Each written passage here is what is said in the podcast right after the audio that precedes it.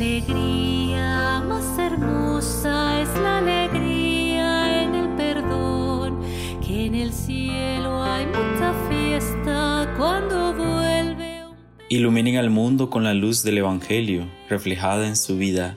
Aleluya. Buenos días hermanos y hermanas, les saluda nuevamente el Padre Gustavo Baloco desde el Santuario de San José en Stella, New Jersey. Y hoy nos encontramos en el lunes de la 32 semana del tiempo ordinario. Y nos ponemos en la presencia del Padre, del Hijo y del Espíritu Santo. Amén.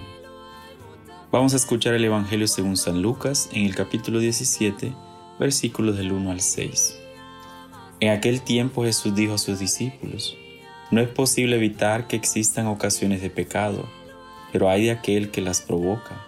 Más le valdría ser arrojado al mar con una piedra de molino sujeta al cuello que será ocasión de pecado para la gente sencilla. Tengan pues cuidado. Si tu hermano te ofende, trata de corregirlo, y si se arrepiente, perdónalo. Y si te ofende siete veces al día y siete veces viene a ti para decirte que se arrepiente, perdónalo.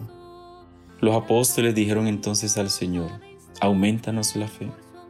El Señor les contestó, si tuvieran fe, aunque fuera tan pequeña como una semilla de mostaza, podrían decirle a ese árbol frondoso, arráncate de raíz y plántate en el mar, y los obedecería.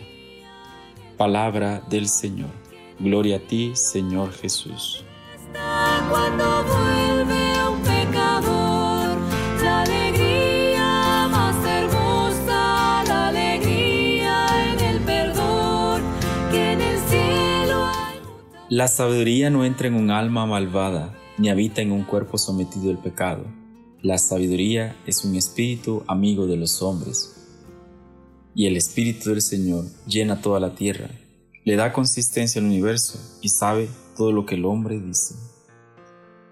Hoy hermanos y hermanas, nosotros somos invitados a seguir unos parámetros que Jesús le ha dicho y le ha expresado a los discípulos.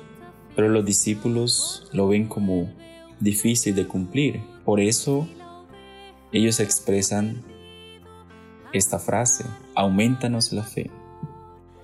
Y quizás nosotros también somos confrontados ante las situaciones humanas, como perdonar las ofensas, tratar de corregir a los que se han equivocado, perdonarles no una sola vez, sino muchas veces, pero si la intención viene de corazón, no simplemente de boca, entonces nosotros también podemos decir, aumentanos la fe.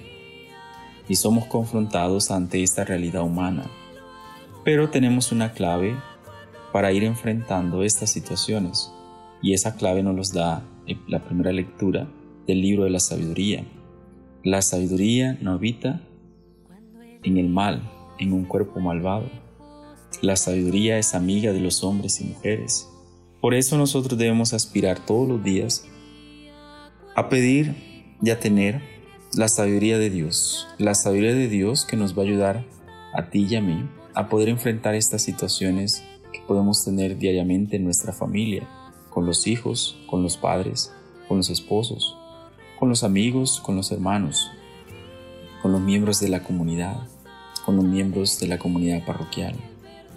Por eso la palabra de Dios, cuando tratamos de encarnarla, se nos hace dura, porque nos reta y nos invita a nosotros a dar el siguiente paso y a no quedarnos simplemente con decir que profesamos una fe de que creemos en Dios, sino también de que somos capaces de enfrentar estas situaciones humanas, como es la comunicación, como es el contacto diario que tenemos con los demás y también con la personalidad que cada uno maneja y cómo podemos llegar al siguiente paso de saber perdonar, de saber guiar, saber corregir, pero con la sabiduría que viene de Dios, no con la sabiduría humana o con la inteligencia de cada uno de nosotros, sino con la sabiduría que viene de Dios, que lo conoce todo, que Dios conoce lo más íntimo de cada uno de nosotros.